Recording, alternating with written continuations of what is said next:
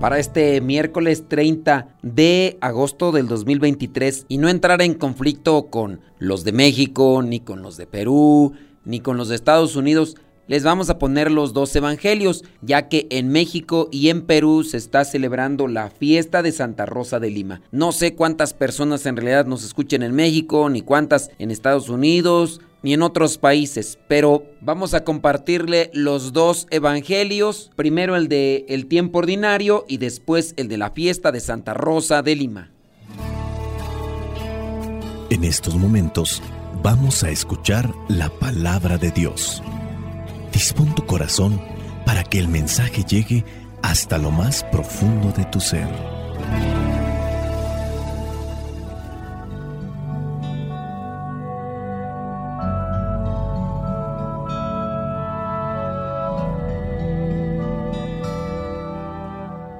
El Evangelio que la iglesia nos presenta para el día de hoy corresponde a Mateo, capítulo 23, versículos del 27 al 32. Dice así, hay de ustedes, maestros de la ley y fariseos hipócritas, que son como sepulcros blanqueados, bien arreglados por fuera, pero llenos por dentro de huesos, de muertos y de toda clase de impureza.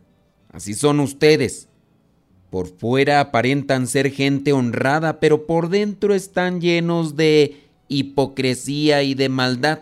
Hay de ustedes maestros de la ley y fariseos hipócritas que construyen los sepulcros de los profetas y adornan los monumentos de los justos y luego dicen, si nosotros hubiéramos vivido en tiempos de nuestros antepasados, no habríamos tomado parte en la muerte de los profetas. Ya con esto ustedes mismos reconocen que son descendientes de los que mataron a los profetas. Terminen de hacer pues lo que sus antepasados comenzaron. Palabra de Dios, te alabamos Señor. Señor Jesucristo, nuestro divino Salvador Gracias te damos por tu infinito amor.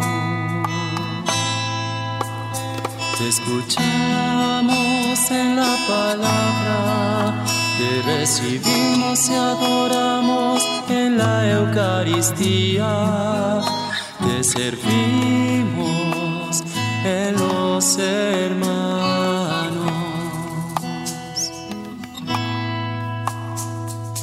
que seamos misioneros como lo quieres tú, enseñando hombres el fuego de tu amor. Las expresiones que se nos presentan en el Evangelio del día de hoy, si nos las dijeran a nosotros en la actualidad, ¿Quién sabe cómo responderíamos? Fíjate el versículo 27. Ay de ustedes, maestros de la ley y fariseos hipócritas. Ponle acento raspadito para que, que son como sepulcros blanqueados, bien arreglados por fuera, pero llenos por dentro de huesos, de muertos y de toda clase de impureza. O sea, eso nos lo dicen en la actualidad. ¿Y para qué quieres? Si hay veces que con una mala cara que nos llegan a hacer o encontramos dentro de la iglesia, a veces ya con eso lo ponemos como justificación para dar media vuelta y a veces ya no regresar. El tema que sin duda viene a presentarse en el Evangelio del día de hoy es la hipocresía. Sin lugar a dudas todos estaremos de acuerdo en que hay muchas personas que aparentan ser una cosa, pero que en realidad esconden otras intenciones. Hombres y mujeres que son unos verdaderos maestros del engaño. Claro, nosotros no podemos excluirnos de ello porque en algún momento también lo hemos hecho. Pero de que hay personas que viven con esta forma de vida, hay personas. Y muy posiblemente tú ya te acuerdas en este momento de alguna. Yo espero que tú no seas de ellos. Esas personas que fingen ser algo que no son.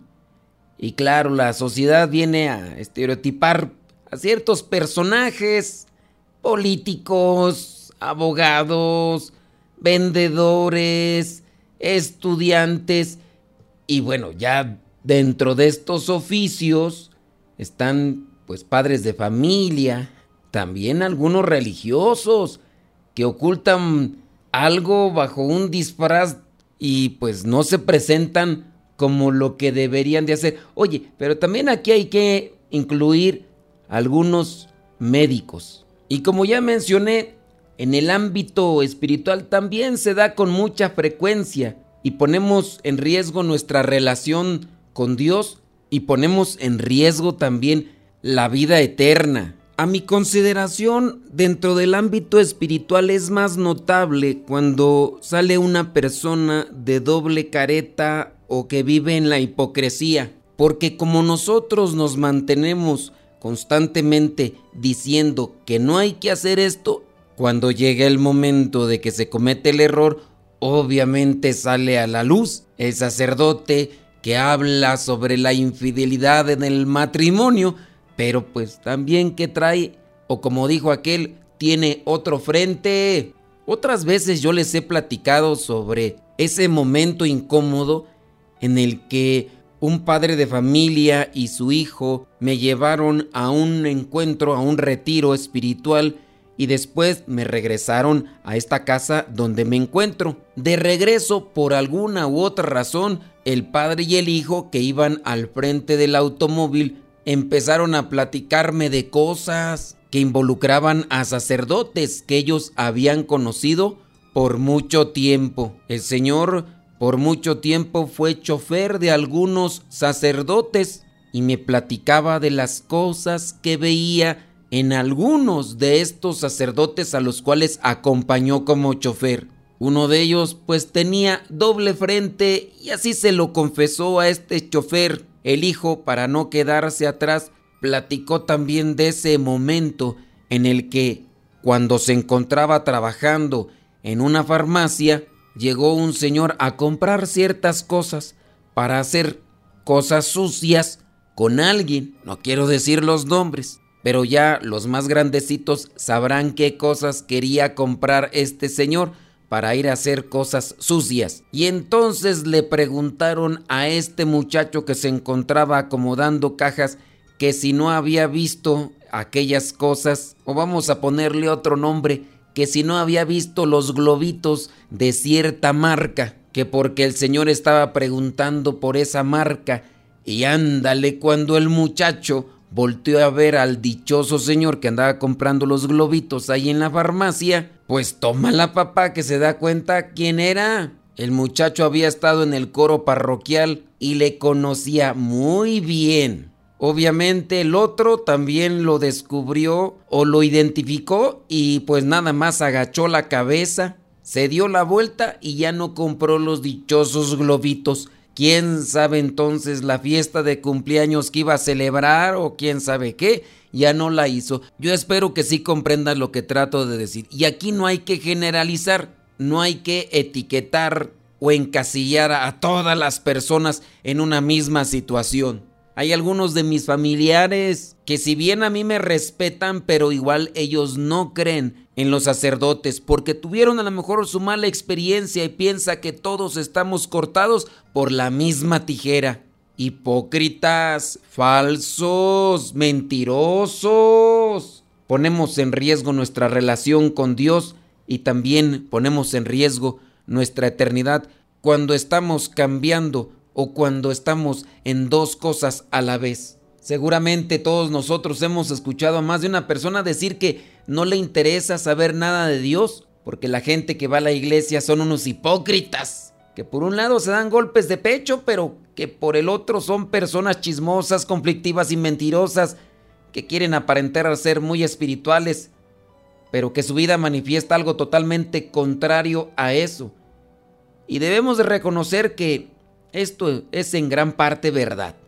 Y que muchos de nosotros podemos estar aparentando una relación con Dios que en realidad está muy lejos de serlo. Y no solo eso, sino que también se da el hecho de que hay personas que saben actuar muy bien, que exteriormente manifiestan una piedad y devoción evidentes, pero que en su corazón y en su mente solo hay ambición y maldad, hay suciedad y pecado. Recordemos a uno de los apóstoles, Judas Iscariote, que cuando Jesús declaró en la última cena que uno de ellos lo iba a traicionar, ninguno de los apóstoles sospechó de Judas, porque aparentaba muy bien ser un genuino seguidor de Jesús. O también están aquellos que, sin ser tan contrastantes entre lo que dicen y hacen, pueden vivir honestamente engañados al no manifestar ningún fruto del Espíritu de Dios viviendo en su interior. Recordemos al hermano del hijo pródigo de la parábola, que aunque siempre se mantuvo físicamente cerca de su padre, en su corazón no existía el perdón ni la compasión y que al final todos pudieron notarlo, menos él. Es por ello que aquellos que nos hemos declarado ser hijos de Dios que asistimos a la iglesia regularmente, que decimos leer la Biblia y obedecerla, que oramos y practicamos o nos esforzamos en practicar las obras de misericordia, que participamos en las celebraciones, nos encontramos en la situación de mayor riesgo religioso.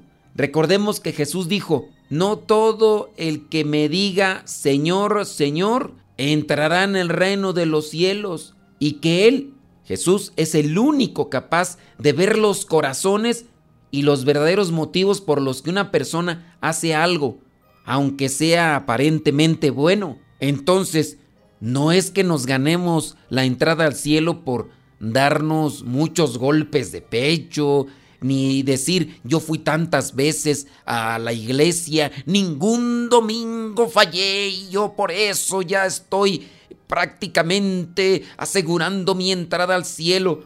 Oye, pues las cosas no son así. E incluso cuántas personas no podrán decir que rezaron tanto, que a lo mejor agarraron toda la Biblia y se la sabían de memoria.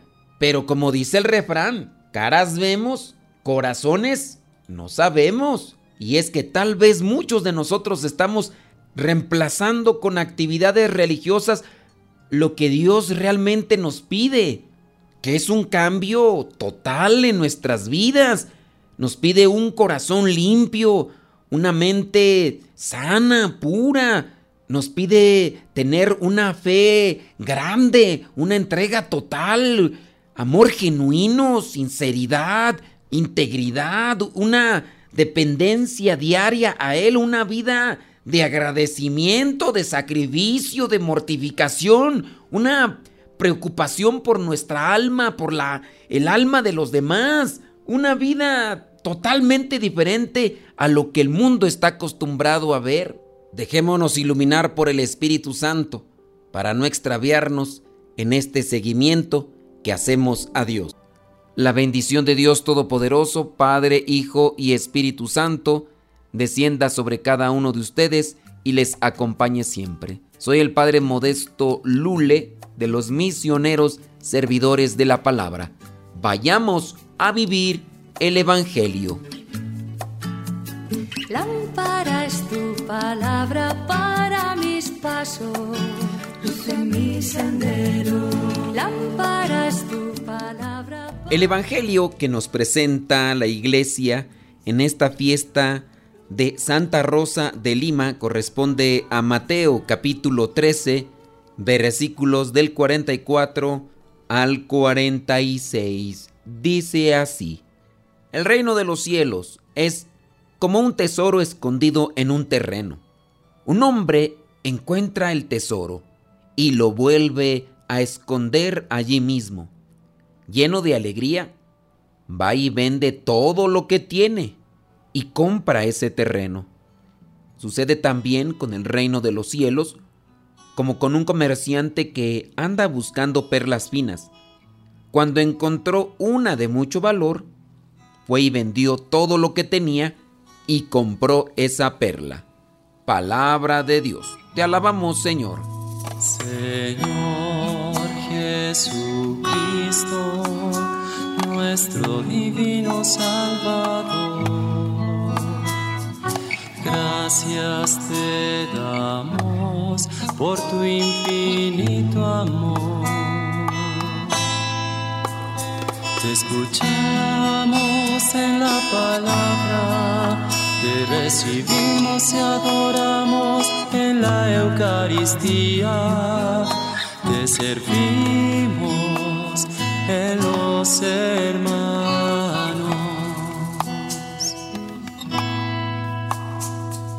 Que seamos misioneros como lo quieres tú enseñando a los hombres el fuego de tu. La iglesia hace algunos cambios en lo que es presentar a estos héroes de la fe. Esto se los digo para los que no son católicos y para los que son católicos también. Dentro de la iglesia se presenta a héroes de la fe, también llamados santos porque buscaron cumplir con la voluntad de Dios por encima de todo. Y en el caso del Evangelio que se nos presenta el día de hoy, los santos son aquellos que trabajando en la vida, desenvolviéndose en la vida, encontraron el reino de Dios y fueron capaces de dejar todo aquello que era como un proyecto familiar, un proyecto personal, por seguir lo que vendría a ser el reino de Dios o el tesoro escondido donde todos estamos trabajando, pero alguien en particular lo encuentra porque trabaja, porque se esfuerza. No es algo al azar, yo me lo encuentro, tú no, sino es algo que se viene a hacer también por esfuerzo, pero principalmente porque el Padre así lo quiere. Cuando Jesús le dice a San Pedro, después de que Pedro el apóstol reveló quién era Jesús, tú eres el Mesías, tú eres el Hijo de Dios. Y dice Jesús, dichoso tú, Pedro, Simón Barjona, porque eso no te lo reveló la carne, te lo reveló mi Padre que está en el cielo. Pedro tuvo también su mérito.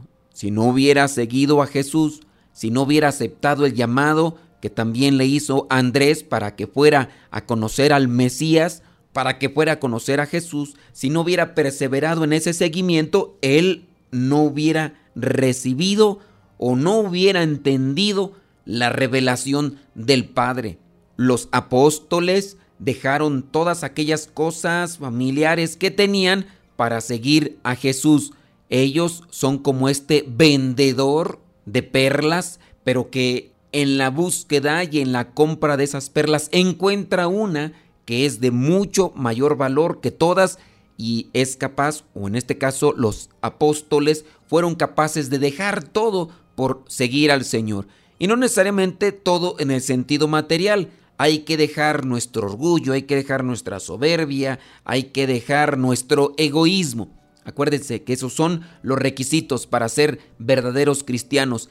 El que quiera ser digno de mí, que se niegue a sí mismo, que cargue con su cruz y que me siga. La iglesia por eso presenta a estos héroes de la fe y hay algunos de ellos que sobresalen, pero no por eso son mejores que otros. Al final de cuentas, ante los ojos de Dios, todos somos sus hijos, pero habrá algunos que no solamente se esfuerzan por cumplir con la voluntad del Padre, sino que además ayudan a otros o enseñan la manera de cómo seguir de cerca al Maestro, al Salvador, y a estos la iglesia les llama santos. En el caso de la santa que se presenta el día de hoy, Santa Rosa de Lima, su nombre secular, su nombre en el acta de bautismo es Isabel Flores de Lima. Ni siquiera se llama Rosa, pero fue más bien un apodo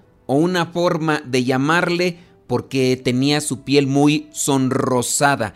Te pareces una rosa, de ahí el nombre de Rosa. Ella nació por allá en el año 1586 en el Virreinato de Perú, ahora ya Lima, Perú. Con relación a la fecha que se le recuerda en la iglesia, digamos que hay una variante. Por allá en el año 1727, cuando se le agregó al calendario general romano, la fecha fijada para su recuerdo era el 30 de agosto. En la iglesia a los héroes de la fe regularmente se les busca la fecha más cercana o si se puede la fecha en que fallecieron para recordarles.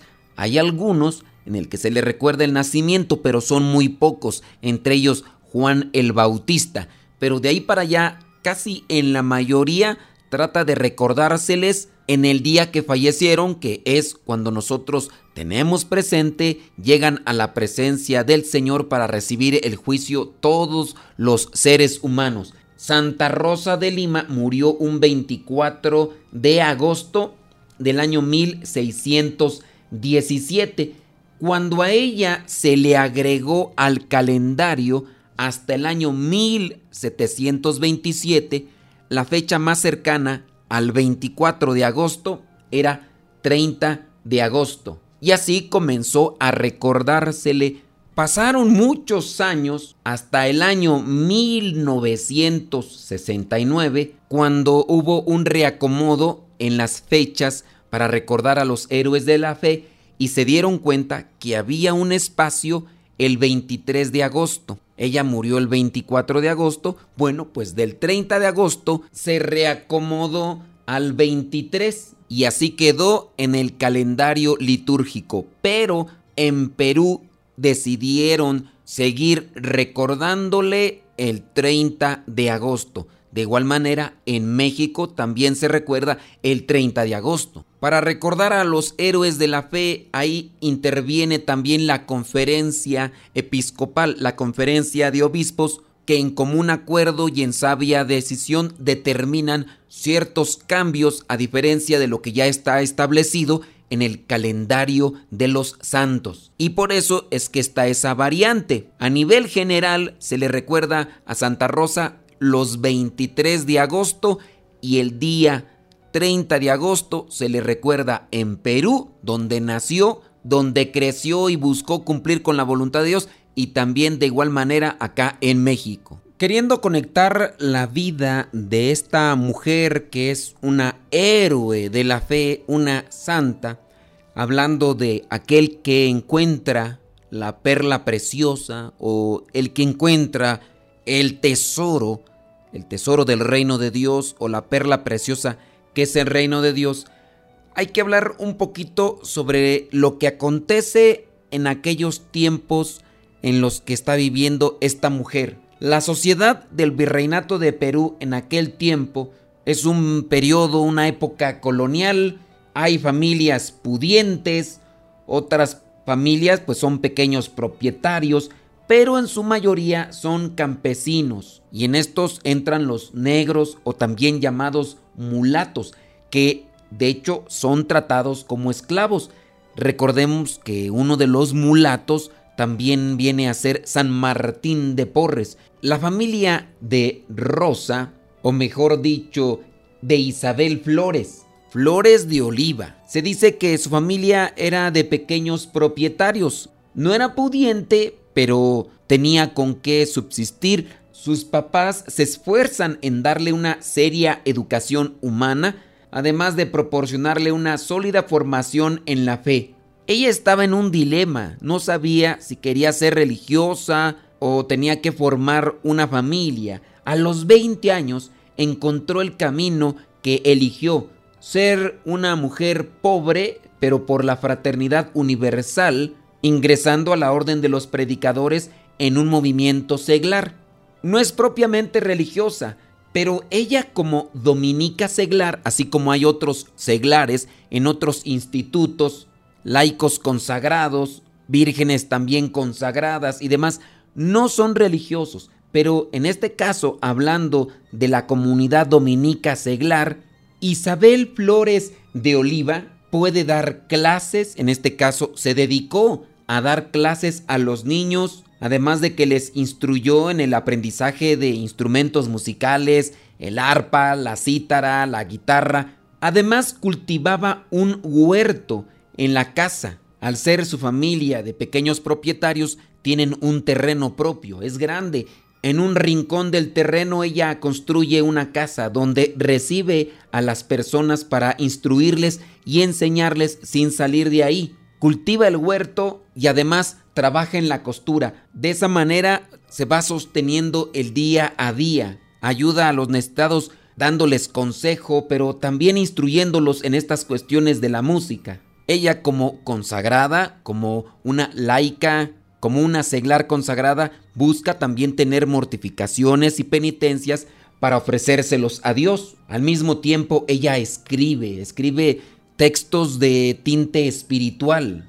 Habla del Espíritu Santo, de cómo renovarse, de cómo acercarse más a Dios. Frente a sus prójimos, Isabel Flores de Oliva, ahora Santa Rosa de Lima, ella es una mujer comprensiva, disculpa los errores de los demás, perdona las injurias, se empeña en hacer retomar el buen camino a aquellas personas que se han desviado de la voluntad de Dios, socorre a los enfermos, busca la manera de cómo ayudarles. Es decir, es una mujer que se esfuerza en la misericordia y la compasión porque ha descubierto el tesoro escondido, ha descubierto la perla preciosa. En algún momento ella misma querrá salir de Lima como misionera, pero por diversas circunstancias no se realizó. Murió muy joven. Isabel Flores de Oliva, mejor conocida como Santa Rosa de Lima, tenía solamente 31 años y murió un 24 de agosto del año 1617. Fue canonizada en el año 1671. Principalmente tenemos que conocer qué fue lo que hicieron estos que la iglesia presenta como santos, que son héroes de la fe. Algunas personas se dedican más a otro tipo de devociones, pero lo principal es conozco su vida, de qué manera yo puedo seguir los consejos o las recomendaciones que nos dejan a través de sus escritos o con su propia vida para que yo también sea un héroe de la fe en este camino, en estas circunstancias y en este tiempo que me ha tocado vivir. Hay que seguir los pasos de Jesús, pero también hay que ayudar a otros para que lo vayan siguiendo. La bendición de Dios Todopoderoso, Padre, Hijo y Espíritu Santo, descienda sobre cada uno de ustedes y les acompañe siempre. Soy el Padre Modesto Lule de los misioneros servidores de la palabra. Vayamos a vivir el Evangelio. Lámpara es tu palabra para mis pasos, luz en mi sendero. Lámpara es tu palabra para mis pasos, luz en mi sendero. Luz, tu palabra es la luz. Luz, tu palabra es la luz. Justos mandamientos. Señor, dame vida según tu promesa. Lámpara es tu palabra para mis pasos, luz en mi sendero. Lámpara es tu palabra para mis pasos, luz en mi sendero. Palabra es la luz. Luz, tu palabra es la luz. Mi vida, Señor, está siempre en peligro. Señor, sal al camino. E invítanos de nuevo a trabajar en tu viña, Señor, sal al camino.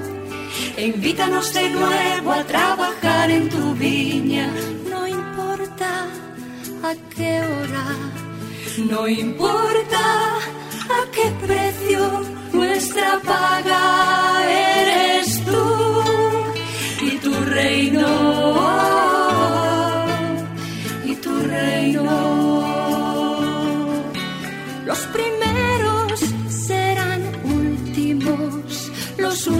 serán primeros Señor sal al camino e invítanos de nuevo a trabajar en tu viña, Señor, sal al camino. E invítanos de nuevo a trabajar en tu viña, no importa a qué hora, no importa nuestra paz.